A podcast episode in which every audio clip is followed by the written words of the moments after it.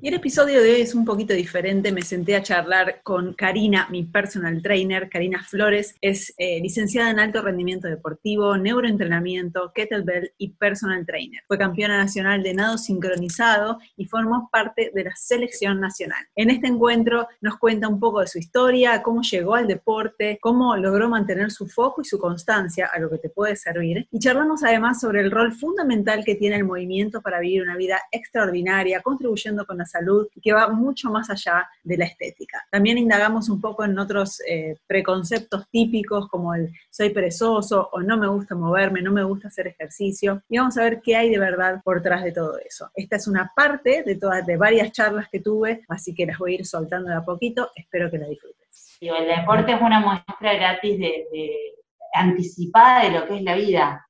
Es tomar decisiones, es priorizar, es eh, encontrarse con, estas frustraciones, con estos tropiezos y volver a levantarse. O sea, es la muestra de la vida en miniatura y no tan en miniatura de forma anticipada, porque muy pocos adolescentes o jóvenes se encuentran con todas estas realidades eh, en ese momento, ¿no? Sí, tal cual. ¿Y así, se te pasó por la cabeza en algún momento, voy a dejar esto, ya no quiero más, esto no es para mí? ¿O algún momento de, haber perdido alguna competencia o alguna, sí, alguna competencia que hayas dicho, no, eh, me frustré, no quiero más, o pasó eso por tu cabeza? Sí, sí, re, un montón. Porque bueno, son esos momentos de inflexión de decir, ¿vale la pena realmente? No, no de nuevo. Bueno, y así. Creo que es, es vivir la vida, es vivir desde, desde la perspectiva que yo considero vivir la vida al máximo. O sea, eh, la vida es esta, la vida es este minuto que estamos compartiendo. Entonces, ¿cómo, ¿cómo puedo hacer para que yo esté bien, que yo me sienta bien, que yo lo disfrute, que y bueno, dándole lo mejor que yo considero a, mi vida, que eso incluye el movimiento, el entrenamiento, el bienestar físico, porque el entrenamiento hace un todo, hace una salud en general, más allá de la estética, que siempre eh, motiva, porque el verse bien también genera un estado mental distinto. Eh, no solo movimiento, bueno, ¿qué le estoy metiendo a mi cuerpo? También eso hizo que nos vinculemos, porque eh, hay una, retroalimentación mutua en donde vos me enseñaste un montón de cuestiones y, bueno, decir, listo, eh, desde el movimiento estoy acá, ¿qué, estoy consumiendo desde el alimento? Bueno, ¿qué, Vos sabés que eh, en algún momento alguien me dijo, no, pero yo no me muevo, yo soy muy, soy muy perezoso, no, no me muevo. Y es, colocamos esas identidades, ¿no? A nivel, a nivel identidad, el soy perezoso. Y yo digo, no sos perezoso, nos hicimos perezosos, porque tenemos todo tan a mano, todo tan al alcance de la mano y todo tan cómodo, que no necesitamos más movernos para vivir el día a día. Entonces, te, vas transformando en una persona perezosa, pero nuestra naturaleza es el movimiento. Incluso la, posición de descanso del ser humano es la cuclilla, no es la silla. Entonces, es empezar a conectarnos de nuevo con nuestras raíces y con nuestro, con qué nuestro ADN fue,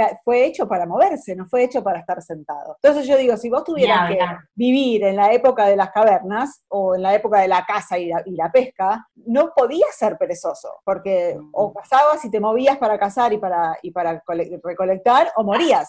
Además, hablando un poco de este camino, hay muchísimas personas, bueno, eh, en el camino uno va, conociendo y cuerpos, eh, eh, mentes, en donde de repente nunca hicieron nada, no, pero esto no es para mí, nunca, nunca te diste la posibilidad, nunca creaste la mentalidad como para darle una chance a ¿quién no disfruta del movimiento? Y el que dice que no lo hace porque realmente no tuvo el vínculo, no, no, tuvo, no se dio la oportunidad para moverse y para sentir cómo se generan endorfinas post movimiento, post entrenamiento, post lo que, a ver, creo que también ahí es entrar a qué te gusta hacer, o sea, creo que no todo es para todos, porque también esa es la otra, el método tradicional de entrenamiento, y no, capaz que yo no adhiero tampoco, capaz que Juan no adhiere y capaz que Laura tampoco adhiere, pero es tan amplio el movimiento que también es empezar a investigar un poco y que esa motivación aparezca, porque va a aparecer sin duda, pero bueno, hay que crearla y esto de la mentalidad es clave, La mentalidad de decir, bueno, listo, le doy la chance al menos. Y sí, no va a salir el primer intento, no va a salir el segundo. Y eso también es un aprendizaje, porque es una parte del todo. Entonces, eh, personas que, que, han empezado a entrar conmigo, a lo mejor, viste, arrastrando los pies entraban, hoy son increíbles y apasionados del movimiento. Y vos decís... Creo que, son varios factores, ¿no? Hay una historia de, lo que es el, del motivo para moverse, que, que fue un motivo generalmente superficial, de estético, de tengo que adelgazar, entonces me tengo que matar en el gimnasio, o el subirse a una cinta y a un, ¿cómo se llama? Al, otro, el escalador. Al escalador. ¿Y quién quiere hacer eso, entendés? Pero hay tantos, tantos matices del movimiento y es tan rico que es, lo que vos decís, tenés que explorar cuáles son las cosas que te gustan. También es eso, ah, tenés que hacer yoga, tenés que hacer esto. No, tenés que hacer lo que te guste. Vamos a empezar por movernos de la manera que nos gusta. Y otra cosa que yo veo, Cari, es que nuestros hábitos últimamente nos, nos llevan a tener una vida en la que estamos agotados. Nuestro cuerpo está agotado. Eh, niveles de estrés, alimentación horrible, emociones espantosas, y el cuerpo está en un estrés tan grande que lo último que quiere a veces es moverse. Y la persona que hace empieza eh, con un CrossFit y, la persona se, acaba, se acaba, y va dos veces a hacer un CrossFit, termina muerta, dolorida, que no se puede mover más, y dice que el ejercicio no es para ella. Entonces, si vos tuvieras que aconsejar a una persona, ¿no? ¿Qué le dirías para que arranque, que, para que, empiece a moverse? ¿Qué, ¿Cuáles serían tus dos, tres cosas que puedas decir para que la persona salga hoy de su sillón y empiece a moverse? Yo creo que lo primero es tomar la decisión de darse un poquito de, de amor propio y decir, todos, y esto a mí también me pasa, todos nos va, es lo que yo siempre digo, nos va a pintar más un matecito en el sillón, tirados, relajados, que ir a transpirar. Sí, pero ¿qué, ¿cuáles son las gratificaciones o qué beneficios vas a tener a partir de ese momento en que tomas la decisión? Tomaste la decisión y ya está, ya todo lo que venga después es beneficio.